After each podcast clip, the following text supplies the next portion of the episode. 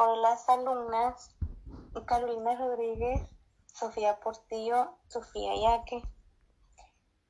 El tema son figuras literarias que estuvieron en San Salvador e independencia del libro Desarrollo Literario de El Salvador, del autor Juan Felipe Turguño.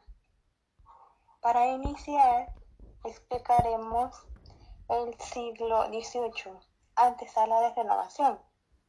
En este siglo es la antesala histórica de los acontecimientos independenticios que en toda América se desarrollaron.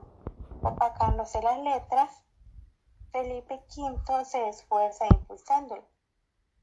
Funda en 1711 la biblioteca y en 1714 la Real Academia Española.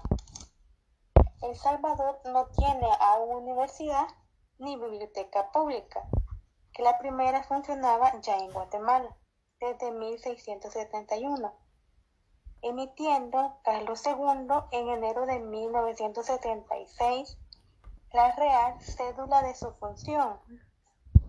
De México y de Guatemala llegaban libros como de Francia, escasos de la península. El país tenía prestigio por su producción de cacao, tintes, bálsamo y por otra actividad de sus habitantes demostrada desde aquellas épocas. Según Barón Castro, al referirse a este aspecto de San Salvador, esta ciudad pintoresca y desgarpada, me pero lo podemos modificar, descarpada sin disputa alguna, la segunda del reino. Su importancia estriba en la riqueza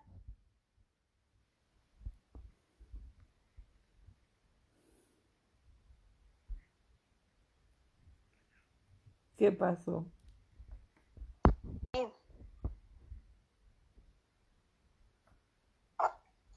Cuando en 1768 es visitado por el arzobispo Cortés y Arras, tiene poco más o menos 8.048 habitantes divididos así.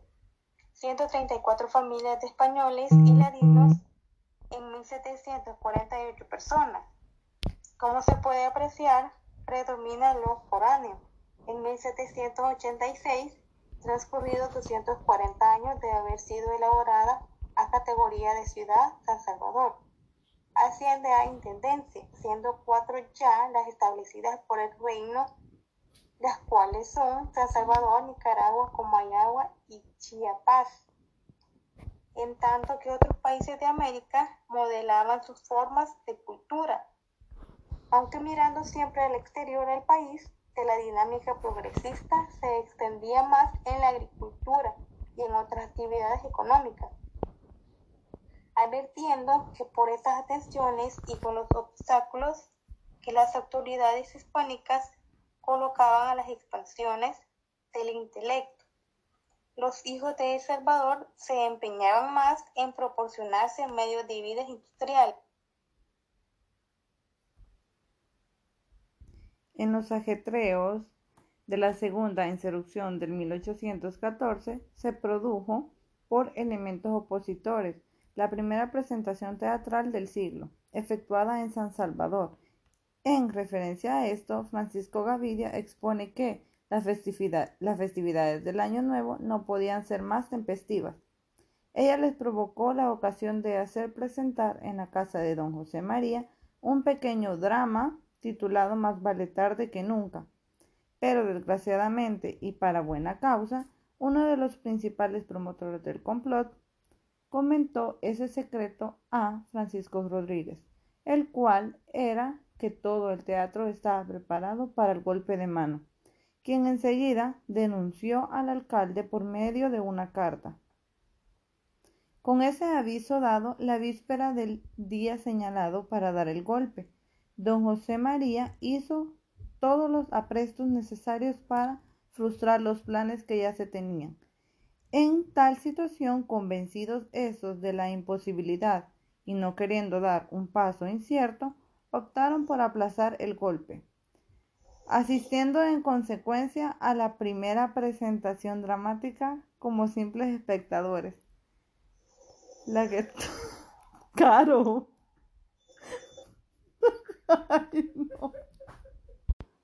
En el país, el 16 de enero de 1814, en San Salvador.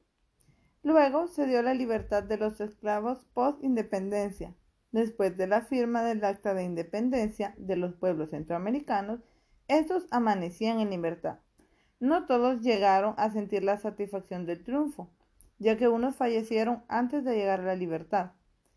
En 1821, en Guatemala, se firmó el Acta Matriz de la Libertad, lo que constituyó hasta la fecha la Capitanía General. Por lo tanto, los pueblos tenían que adaptarse con las nuevas normas, pero El Salvador seguía luchando contra las huestes de Vicente Filisola. A más de las batallas, la literatura, la literatura epistolaria se exaltó y hubo correspondencia en las representaciones de los demás pueblos de la Federación.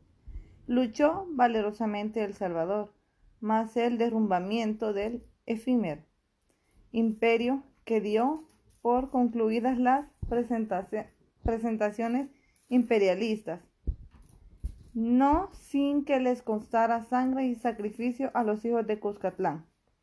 Asimismo, estaba la liberación de los esclavos, que no podía ejercerse una liberación si aún había esclavitud, era ilógico. No podía caminarse con firmeza hacia la república si aún había sometimiento de hombres con desigualdad social, económica e intelectualmente. Pero el diputado José Simeón Cañas pide libertad por los hermanos esclavos, declarando ciudadanos libres, dejando salvo el derecho de propiedad que legalmente ellos poseen. Dicho orden debía guardarse como una ley que la juzgó natural.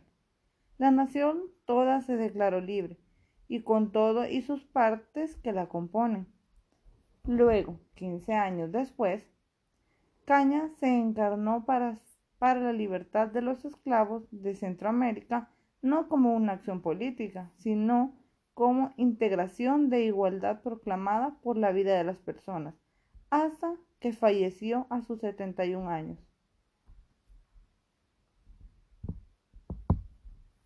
La imprenta y el primer periódico. El pueblo salvadoreño tenía la necesidad de divulgar el pensamiento de libertad, por lo que el 12 de junio de 1824 la constituyente del Salvador había decretado la primera constitución política que hubo en Centroamérica, con fines de establecer la federación de los países ya divididos, para los cuales se crean nuevas manifestaciones político-social. Por lo tanto, los habitantes requerían la imprenta por lo cual había que satisfacerlos. Por lo tanto, don Juan Manuel Rodríguez se interesó por la divulgación de ideas en su patria, por lo cual llega a la presidencia en 1824, por lo que una de sus primeras disposiciones fue la de la imprenta. Pero el Estado no estaba para pagar esas cantidades, por lo que él pidió ayuda al obispo José Matías Delgado para una colecta, por lo cual con dicha colecta se pudo comprar en Guatemala por el mes de junio, por lo que dicha imprenta llegó a San Salvador tirada por bueyes, por lo que al encuentro de ello llegó el jefe de gobierno, su gabinete y el clero, con muchas más personas. Ya instalada, se dispuso la impresión del periódico encomendada su dirección al presbítero José Castro. La primera edición del periódico salió al público el 31 de junio de 1824, llamándose La hoja de cuatro páginas, Seminario Político Mercantil. Por lo tanto, luego de eso, no se tardaron en instalar otras imprentas, como Mayor de Peraza. En 1827 se funda tres periódicos más, El Centinela, Gaceta de Gobierno del Estado de El Salvador y Misceláneas. El país tenía los soportes para divulgar ideas, para defender la libertad y para determinar el rumbo de sus letras. La primera ley de imprenta. Hubo necesidad de regular la función del pensamiento escrito por las calumnias por parte de una ley de imprenta, con el fin suavizar el tono de los insultos. El primer intento de ley T emitida por la Corte de España en 1820, más como ella no satisfacía por no ajustarse a la realidad salvadoreña y centroamericana, se creó otra que fue aprobada el 17 de octubre de 1830, siendo jefe de poder ejecutivo don José María Cornejo, lo cual fue creada para mantener ética y respeto mutuo. En 1830 los hombres tenían problemas por temas políticos y la gente solo pedía un periódico moderado. Para 1840 el periódico ya se había extendido hasta los departamentos más cercanos en los cuales estaban las publicaciones como El Sendero, El Revisador Oficial, Semana Mayor y El Verdadero Centroamericano, entre otros. El periodismo avanza en 1843 con visos ya de seriedad, fúndese El Amigo del Pueblo, en el que colaborarían hombres que sobreponiéndose a los asuntos partidaristas enfilarían ideas a la conformación de un país con lineamientos definidos en su progreso y en sus ideas. Por otro lado, hubo un acontecimiento de suma importancia y nos referimos a la universidad. La universidad y sus primeras actividades se fundó bajo la presidencia de don Juan Lindo, comandante general del ejército, hombre cruel hasta el barbarismo.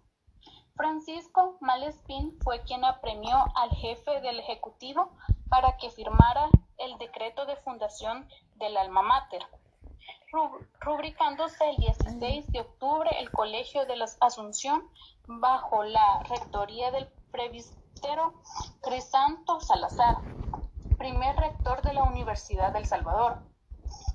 Hubo la actividad universitaria hasta que en 1843 asumió la rectoría el doctor Eugenio Aguilar, quien más tarde fue presidente de la República. En ese mismo año se presentaron a examen el 11, 12 y 13 de junio del 18 del 18 estudiantes aprobándose en gramática latina, aptos para el estudio de filosofía, cátedra que instauró el primero de julio el doctor Eugenio Aguilar. Fue el primer catedrático de filosofía en El Salvador. En 1846 reciben títulos de bachiller 23 estudiantes. Entre ellos estaban Trieros, Nicolás Aguilar, Irene Chacón.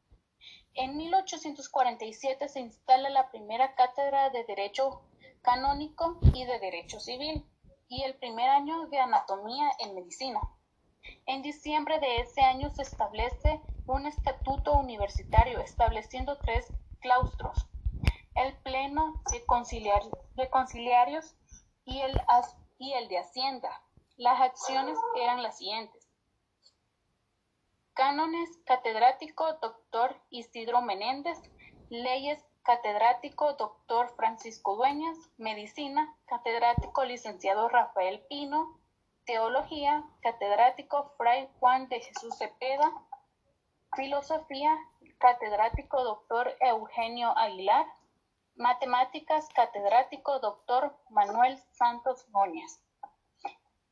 Este era el personal, lo que constituyó aportes profesional a la Universidad del Salvador, de la cual saldrían profesionales, doctores, científicos, por lo que había por lo expuesto, dos plataformas sobre que se desarrollarían a las actividades de la inteligencia salvadoreña, la imprenta y la universidad.